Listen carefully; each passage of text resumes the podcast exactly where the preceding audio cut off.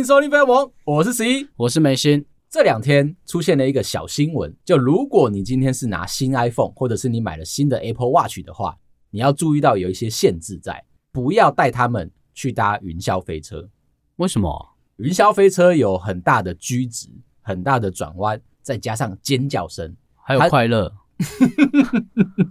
你会敢玩哦？其实蛮讨厌的诶，为什么要讨厌？因为我觉得不能控制啊，你就是在上面一直被甩来甩去这样，这就是人生啊。那我每天在过啊，我很喜欢去玩。大家不是都知道说我想要经历人生跑马灯吗？对啊，玩云霄飞车也是，就我你也会有哦。就我希望可以在上面找得到 G5 啊、消耗飞鹰啊，我能搭几次我就搭几次。而且我想要体验膀胱的收缩能力，游乐设施往下冲或往上冲的时候，会对于你的下半身产生一个压力。对啊，这就叫做凉哎。你把它定义是膀胱是吗？肾上腺素会开始发达，然后你的毛细孔会张开来以外居值就是会加压在你的下半身里面，这才是你体验到的最真实的感受。紧张跟快乐就从这边跑出来。那我就想要试试看，说压力测试底下我能不能够看到人生走马灯。所以每次要去玩这些比较惊险的设施的时候，我就要先思考一件事情。我要坐在最前面还是最后面？比较害怕的人，大家会说你坐在中间嘛？诶，你可以看得到前面人的反应，你就比较有那个时间差，可以去体会说等一下会有什么样的惊恐。坐前面才有乘风破浪的感觉啊！如果你坐在最后面的话，你要等待的是当他 reverse 回去往后钻的时候，你能不能够强烈的体会到那个反转的心情？这些东西都试着要让我可以产生出人生的跑马灯。但是一次都没有成功过，你都觉得不可怕吗？我在期待超过可怕跟恐怖之后会有什么东西面临到我的面前。你如果可以预期，是不是就不可怕？那你如果做了很多次之后，你是不是那一个恐惧感会缩小？那你试试看案子不要交啊！我要跟你分享一下我老婆最近她告诉我的一个小故事。她本人啊非常害怕所谓的速度感。速度与激情对他来说是不能够存在的一个必要性。他会骑摩托车吗？他的速度大概高速的时候是四十左右，太慢了吧？在台北，速度与激情，他的那个 range 就是这么的宽，所以他起步二十，四十就太多了。有一天，他回家兴冲冲的跟我说，他觉得他今天突破他自己的极限，他觉得他骑到六十了。我想说，怎么可能？台北市的交通有办法可以让他这么宽广的自由发挥吗？结果他说不是，后来才发觉到一件事情：东北季风来了。骑车的时候感觉到非常大的逆风，让他觉得正是在突破这个风阻，让自己的速度变得非常非常的快。转头一看，时速表还是四十，突破了这场风是吗？他突破了这个风场。飞机在飞的时候，进入到超音速的时候，它就会有一个砰的声音，突破了音速。对我老婆来说，刚刚就是觉得她自己突破了东北季风的那个感受。我以前约会的时候，很常想要带她去游乐场玩。我们上次不是说老派约会吗？带她去，也许可以激发出她对我的信任感。在当初我们还没有特别特别认识的时候，带一个女生到了一个刺激的游乐设施，也许是鬼屋，也许是云霄飞车，你要展现出来说你有多么的勇敢，多么的不害怕。你认为这样是勇敢哦？勇敢吧。哦，好，你有坚强的这个背膀啊。没有，我有时候觉得朋友有这个想法的时候，我都觉得蛮愚蠢的。怎么？愚蠢在哪里？这样好像是跟男生普世价值来说，这样好像是比较勇敢。我觉得没有关系啊。嗯，你如果说你是敢骂主管，嗯，我觉得哦，你超勇敢，你敢跟这个世界抗衡。你跟游乐设施也是一个抗衡啊。你要展现出来安全感，别人会怕的时候。挺身而出，就像在职场上面，你刚刚讲的那个状况。我很怕主管，你可以帮我吗？帮我说他两句嘛，拜托。就有一点这种感受啊！你要能够挺身而出的话，大家都觉得说，哎，你有种，是一个勇于承担的一个男子汉。普世价值都是这样想的嘛。嗯，那但通常都大家只敢在游乐园做了。我不是贬低大家哦，我只是提醒一下，男生就是发挥的地方要想一下。游乐园很适合发挥啊，处心积虑的要让大家有恋爱跟约会的感觉嘛。对，现阶段的普世价值告诉你说，男生适合站出来一点点，所以他们就设计了这些桥段。他没有阻止你说，你今天跟一个女生或者是跟你的情侣出去约会的时候，坐在最前面，但是你的手指头抓着对方的衣角，有一点想要大叫，但是喊不出声音。好，如果是这个情境啊，结果他到公司里面超凶，保护你很好，这样，嗯、然后把你的薪水都拉得很高，绩效拉得很好，嗯，这样还娘吗？不会，很 man 吧？投射出来是蜡笔小新的园长，看起来一副很凶神恶煞，但是他其实对小朋友嘛，嘿，然后对这个小动物都非常的和蔼可亲。那你就想想看，这样子类型的人，工作上面一定也是处理的非常得体嘛。对。但是他到了游乐场，他一定会抓住隔壁人的衣角，有一点想要叫，但是叫不出来那种感受。这才是满分啊！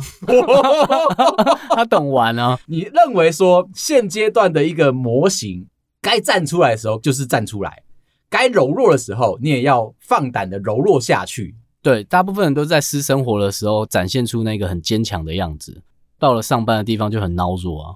就像有些有些同事，你知道吗？你希望他们可以对调一下是是？当然啊，会不会用错地方了？不一定啊，有时候是生活使然。游乐设施为什么会让你做出来对应的方式？就是因为他希望你享受，不享受，你是不是就本身的个性就跑不出来？对，就是因为你们这些职场的老大哥们啊。嗯对于职场，呃，贬低人哦，偷偷攻击哦，创造一个很良善的一个文化在，他是不是就可以大声的站出来讲他想说的话？私底下家里面，那才是他原本生活的样子。哦，好了好了，那你就去鬼屋讲嘛，是这个概念吗？是不是想逃跑？我是在告诉大家说。没有一个事情是对错的，没错。虽然游乐园啊长得好像说你一定要勇敢站出来，为什么我是这样的一个喜欢坐在最前面跟最后面的人？哦，对，我听你讲完，就只是因为我想要看到人生的跑马灯。每次我在带我老婆想要去那种地方，感受出她的那个快乐的时候，她总是会告诉我说她害怕。那我又很想要逗弄她嘛。有一次，我们就真的去六福村吧，做一个很小很小的一个会旋转的一个小小的快速的游乐设施。等下，到底是快还是小啊？它小，但是它很快。对于我老婆而言，它是快的，只是想要试探一下大型的这种游乐设施，你坐上去就已经知道说，等一下要被处理了，待宰的羔羊的那个感受嘛，增加它的恐惧感。我想要先从初阶班开始试一下，所以我们就去做那个小小的会旋转的东西。不做还好。一做我才知道，我那一天被打的超级的惨，我才知道我老婆其实是一个很暴力的人。我们坐上去那个游乐设施，大概只玩了两分钟嘛，下来之后，你满头包子，一直被锤，很大力很大力的，而且他是那种梨花带泪，你知道吗？嗯，他笑着，他又哭了，拳头又捶得很大力。朱砂都是用拍的耶。他是用锤的，他是用锤的。OK，你要知道的是，他觉得用拍你已经没办法表现出他现在的心情，那个伤害不够，不够。可是他是笑出来的，所以你没办法掌握他的情绪。就打你的时候他是快乐的，但是做那个游乐设施本身是可怕的。哦，我刚刚是把它想过来，是反过来的。我觉得应该是我讲的这样。我以为他是做的时候很快乐，时间太短了。只好很用力的捶我，告诉我说他喜欢跟我在一起的那个感受。你跟我出来玩，又刺激又快乐，我们当中有一个小小的距离感，又慢慢被拉近了。我以为他是要用捶打我的方式增加我们的肢体互动，告诉我说他喜欢我。但是你刚刚打破了我的幻想。对啊，应该是我讲的那样。从此之后，我老婆就很禁止。我们都不能够去玩一些比较夸张的游乐设施，要玩可以，我自己上去。我如果玩回来下来，他会问我说感觉怎么样，我都会告诉他我没有看到人生跑马灯，都觉得还好，他就觉得很失望。那到底有什么可以挑战我的极限呢？去选奶啊！你说把我的婚姻放在悬崖边的感觉？对啊，他就在旁边等你玩回来。iPhone 这一次的行为模式呢，就是、嗯。在玩这些东西的时候，高速的转弯、高速的居值的变化，加上有尖叫声，还有一些气压的感应，最终他就认为你似乎是遇到了车祸的模式。哦，它的新的功能，车祸侦测吗？车祸侦测就会遇到这一些的条件集合起来之后，他就认为你出车祸了，就要帮你打电话叫个一一九，警察来到这里帮助你处理这些事情。对，所以现在这两三间游乐园啊，持续的接到这个通报，他们觉得很困扰，逼着苹果的高层要出来解释，但是他们不打算解释，他只告诉你说这是一个很复杂全新的功能。很多的条件是运算出来之后，最后会得到这个答案，但是也没有关系。你要怎么样避免这件事情被触发呢？很简单，不要把你的 iPhone 拿上去搭云霄飞车，这样就可以解决大部分人的问题。话说回来，最近在对我妈做一个小小的社会实验，看到有人在讨论带长辈去看房到底好不好。我前一阵子不是说我妈虽然没有要买，可是她很想要积极的去搜寻一下我们这一个城镇目前的新房子的行情吗？她是真的有想买的念头吗？我觉得她有，只是因为老人家买东西就像去菜市场，你买了一包菜，你就希望对方给你一支葱嘛。你如果不给的话，妈妈就会开始一些冷言冷语嘛，就会说啊，你这家店啊很难配合啊，小气啊什么的，对，没礼貌啊，长得又丑啊，最后都人身攻击。我妈妈常常会做这种事情，想要买，可是她一定要嫌东嫌西的。我就看到大家的讨论是，如果你今天带长辈去陪你一起去看房的话，有可能失败的几率都偏高，可能不在乎外面的市价，或者是告诉你说风水。比地点来的重要，格局这一些的方位都会影响到你能不能够买到一个好房子。长辈都有他们自己的经验，当然会有人吐槽说，长辈也就买过那个一间，他们怎么可能会有一些实质上的经验？对啊，我就想要从这里啊，对我妈妈做一些社会实验。那我就带她去看预售屋，上一次存钱是吗？有没有这么坏啊？有一点这种看法。上一次我不是说带他去，但是都是我被问问题比较多嘛，我在应对代销的时间比较多。这一次为了这个实验，我就直接把我妈推出去。我想要知道菜市场人生经验能不能够用到买房子身上，而且他又说他认识的很多朋友现在都有在买，他们的经验传承。所以我们去看了预售屋。我想先聊一件事情，你认为哪一些公设值得买跟不值得买？之前租房子有租过是有健身房的，嗯，但后来因为那间房子大概十年吧，所以其实十年后的健身房器材我都觉得会烂掉。哎，会管委会的人如果不在乎，它就会慢慢的坏掉。你一定要挑管委会里面健身的朋友在，他才会在乎这件事情。租房子还要去查说，哎，那个管委会的诸位，我看一下身材 很重要啊。健身房这件事情很容易被冷落，尤其是你还在租房子的那一个久远的年代嘛。现阶段可能大家都会比较认真的看待这件事情，大家对体态都有一定的想法。如果我今天当选的主委，我就一定跟大家说，二十四小时都要有教练在旁边。你出，应该底下人会这样说。大家都有这个需求啊！住在这一栋大楼里面的朋友们，难道都没有身体健康的这个想法吗？都会去买保险了，找一个健身教练来，好好的维持你身体的机能。让你的保险不要被兑现。既然这样的话，好，我投你，我投你，我投你。你来选我们社区的主委，就是这种感觉，就是你一定要去观察这件事情。接下来，我就把我妈推到建商的面前，让我妈好好的发挥，因为我想看看她的这个应对进退，她现在的经验是不是值得我们好好的学习。代销在开始聊天的时候，讲到建设公司跟营造公司，这个预售案应该是要在一起的。但是老板为了要把品质拉高，他们就把营造跟建设给分开来。我妈就在那边有一个小小，自己没能力吧？这一般叫做发包吧？对，他就是发包。嗯，而且他讲什么品质啊？所以成本变高了。代销有小小的圆了一下场，他说很多人会觉得说，营造跟建设挂在同一个建商里面的话。会有一点不信任的感觉。为什么？虽然成本会降低，可是好像少了一个第三方的公正监督，说你的建案的整个设计是不是好的。可是你老板如果是建设跟营造都是自己的，嗯、那搞砸都是自己的，是不是会盯紧一点？讲起来是这样，但是他发包了。OK，代销又说啊，大姐你不用担心，我们是在地建商，我们这个城镇里面其他的建案谁谁谁啊，都是我们这一个厂商做出来的，品质是挂保证的。尤其我们家陈董在地方上赫赫有名，大姐不知道你认不认识？我妈这边哦不接话。一般来说，你应该要凑过去嘛，说：“哎，我认识，我认识，或者是我不认识，那就算了嘛，对不对？”我妈在这边不接话，原地登出哦，看到你妈离线呢，做一个很缜密的规划。她不接话，代销就开始紧张了。你到底认不认识我老板？我妈妈还是不说话。代销这个时候自己插话，看起来大姐认识我们家陈董的话，价格还可以再稍微谈一下。刚刚代销有说啊，早鸟，所以一进门一瓶就可以先少两万。如果今天认识了陈董，还可以再多谈一些些折扣出来了。我妈妈用一个很沉稳的一个表现，告诉对方说，不管我认不认识陈董，你都应该先把优惠拿出来。就这招不错，可以学起来。你已经不是那个年轻人来买东西很照进嘛。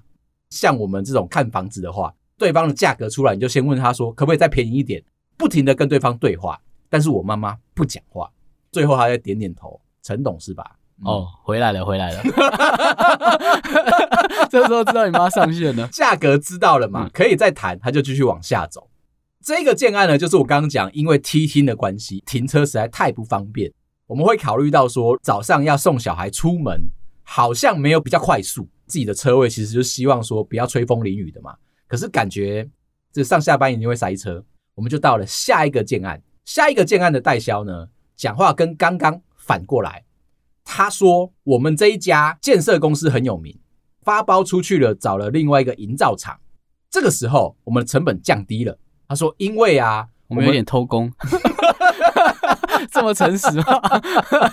找的建设公司是甲级的，他做过非常多的案子，我们合作过很多次，这些事情上面有一个小小的折扣在。”算是义气相挺啦，而且啊，我们这个建商非常的厉害，专门做都更计划。这一次是他第一次做，嗯哼，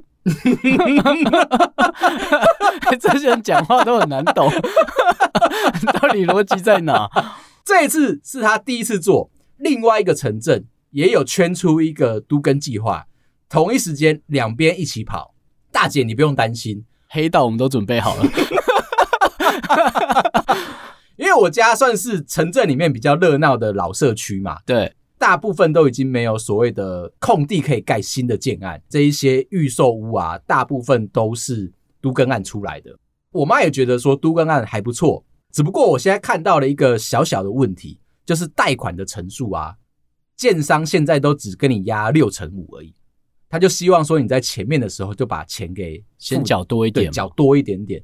你就会很担心，说他是不是只想要拿你的钱，然后就会绕跑。看的时候，他就说，因为现在银行的关系，他们认为，就算你信用再好，或者是跟他们建案配合的这些银行谈出来的成数，顶多就到七成五而已，就是贷款的成数。对，那他现在帮你先抓六成五，比较保守。多贷出来的，他就说没有关系，先把现金放我这边，多贷出来这些钱啊，可以来去装潢。这样是不是很合理？不合理。那怎么不你的钱放我这边？就很奇怪啊！预售的时间啊，现在都抓三年到四年，分期付款摊还的那个期数啊，变得稍微了长了一点点，比较没有压力。可是你有可能没办法看到实体屋长出来之后，你再去做决定。代销又说，就是因为我们预售屋有一个好处，你可以随时做客变，而且他们还提供了一个新的方案。他说他们有去找市面上很有名的认证公司，以前只有做食品、化学、医疗、电子产品，SGS。我是不是猜到了？我刚刚没有讲话哦。他们现在连建案都有包进来做认证的服务，我就装傻，怎么做的？你们怎么挑这间公司的？他说啊，这间公司啊，有没有毒？他不是最喜欢验这个吗？这间公司啊，他们现在会从你建案的设计图进料就开始，每一个阶段都会进来抽查，盖好一层，认证公司就会派人来检验，然后水泥块可不可以吃啊？窗帘有没有防火啊？而且对他说，每一层做起来，他们就要来看一次。说哇，这么认真哦。所以代销说，这个案子啊，别人没有办法砸这么多的成本进来，我们专心的要做都更案。虽然是第一次做，但是我们很认真的做，品质有保证。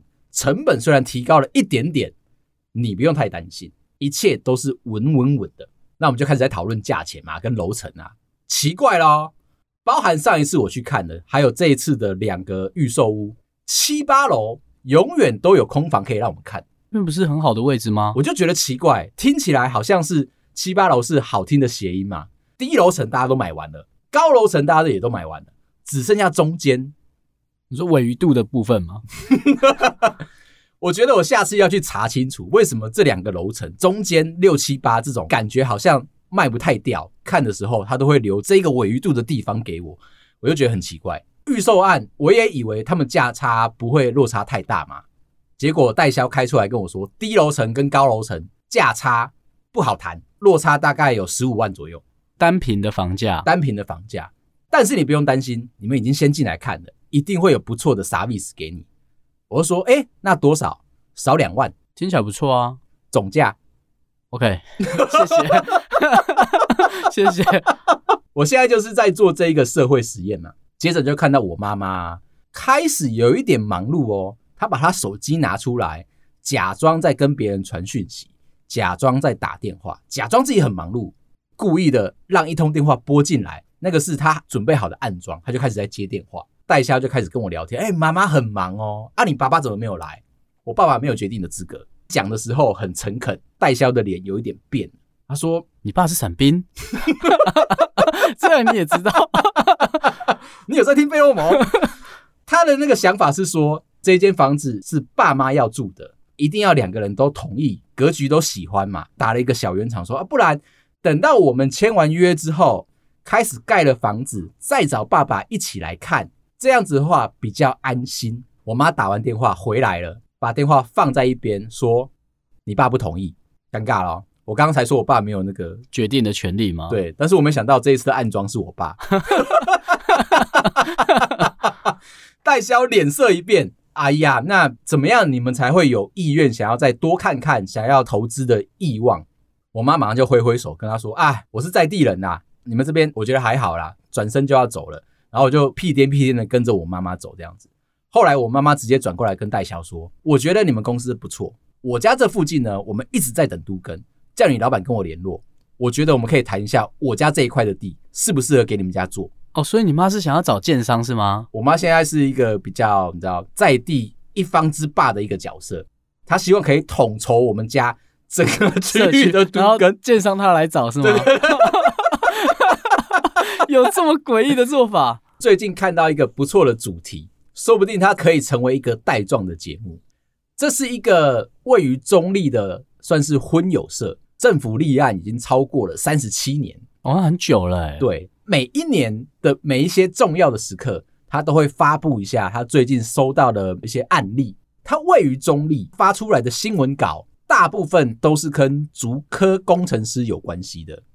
我在想地缘的关系，其实两边算是有一个距离在嘛。对，中立的这一个婚友社一直在讲遇到了哪一些工程师在交友上面的问题，比如说二月十三，他就会发一个情人节的时候大家的焦虑，父亲节也有，母亲节也有，国庆日也有，我就认真的搜寻了他的出来的所有的新闻啊，有一个是最新的，一个清大的硕士生。我要先在这边讲哦，他很喜欢把学历先摆出来，再把职业摆出来。我猜他们很懂怎么样经营关键字，硕士学历或者是四大工程师联谊。你这样搜寻完，第一个是不是会跳出来这间婚友社？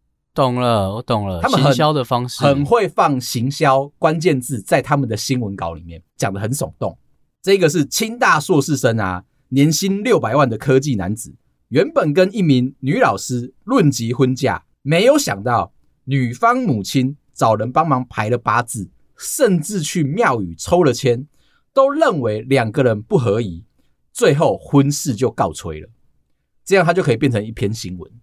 还有第二个，交大硕士，三十二岁，一百八十公分，科技公司里面的工程师，相貌神似玄彬。哦，OK，没有这种人啊。讲话呢，非常的幽默风趣。他来到婚友社之后，被打枪了两次。第一个女生认为他只是一个租屋族，在人生的历练上面啊还不够精进。这个硕士生就抱怨，他才三十二岁，还没有自产的计划，但是就被对方打枪了。第二个认识的女生呢，因为嫌这个硕士生在新竹上班，距离女生自己的本身的住家太遥远了。也不打算跟这个男生持续性的认识交往。还有第三个案例，年薪超过两百万的台大博士生，跟一个留美的董事长秘书交往了八个月，两个人买房，准备要论及婚嫁了。到了去跟女方长辈在讨论婚事的时候，长辈认为这一个男生啊，英文不流利，没有国际观，因此婚事也告吹了。可是这婚友社都讲失败的案例吗？对，他们不是要讲自己成功的吗？他会有一些比较正反两面的平衡报道，像是这一则新闻上面啊，他就告诉你说，看到这些三高的男子，可能条件上面都非常的优秀，对，但是实际上啊，在认识另外一半的时候，他们也会遇到层层的关卡。建议大家在寻找交友对象、结婚的目标的时候。千万不要焦虑，对，你是不是已经有开始感觉到他的一个魅力在了？他虽然会提出一些反向的例子啊，但是他会用一些很正向的方式去告诉你说，学学人家的经验，内化到自己身体里面之后，你再找对象，你才会找出一个更明确跟更标准的一个模式在。可是他刚才讲的那些人条件都这么好。又长得像玄彬，薪水又高，又势大，嗯，这样有什么好闲的吗？哎、欸，这个就是这个婚友社啊最奇妙的地方，还是他长得像玄奘？还好不是玄武，你知道玄武是什么吗？我知道了，到底要玩什么谐音梗呢、啊？还有下一个新闻，证券公司的女营业员啊。每天在钱堆里面打滚，他认为啊，金钱有如浮云一般，不值得一提。希望来这里婚友社找到的另一半的对象，条件开出来，需要善于沟通、体贴，要是月光族。他相信没有物质欲望的男生比较感性。可是他都月光哎、欸，代表他很物质啊。你是不是对于这个婚友社的新闻越来越感兴趣了？对啊。这个婚友社呢，成立了三十七年了，没有成功过。做事情很公道，而且他们没有扩编，最高位阶的永远都是一个主任，其他都是小小的职员而已。推崇的一个非常棒的服务叫做个别一对一，每个人只要缴一千块的月费，就有终身面试的资格。可是都会失败，谁要去啊？给一些正向的例子啊，他就是从这些比较负向的例子里面告诉大家说，来这个婚友社才会成功，才会成功哦。因为他们好的经验也有，坏的经验也有。那人不就是因为这样吗？当你做了一件错的事情，你会从中学习到如何把它变成对的。经历了三十七年，总有机会成为一个对的了吧？刚刚那个故事上面呢，这个主任也有下了另外一个结论。婚姻啊，有理想面，也有实际面。你寻找的对象呢，最好价值观要相近。但是，那跟刚才讲那两个面有什么关系吗？一个人的理财能力也是建构家庭的一个重要的因素，所以你们还是要稍微考虑一下。刚刚那个女生啊，证券公司的女生交易员呢，操盘的可能是几千万、几亿这样子，她要找的就是月光族。是你是不是很想要参与这一个面试？我应该有条件哦。虽然他们是在光谱的两个极端，但是人啊，就是像拼图一样，像俄罗斯方块一样，个性互补。所以你是月光族，嗯，你就可以找得到视金钱如浮云的交易员。那你们的金钱的观念是不是很 match？对啊，可能还会有卡债啊。这一些故事里面得到的灵感跟学习到的知识，就是必须要非常精准的使用你的关键字，你的行销才会是正确的一个散发。这个婚友社提出来的这么多的例子，都让大家觉得说，如果有机会，我真的想要去试试看，应该不会是那一个被负面报道的那个角色在。他们很认真的在经营工程师这一块，他们每一次发出来新闻，百分之八十都要先拿工程师先出来开刷一下。我后面还有准备一大堆有的没有的，我觉得下次我们可以认真的再来跟大家聊一下。今天的节目就先到这边，如果大家喜欢我们的话，麻烦到各大收听平台帮我们五星点赞、订阅、留言、加分享，谢谢大家，拜拜。拜拜。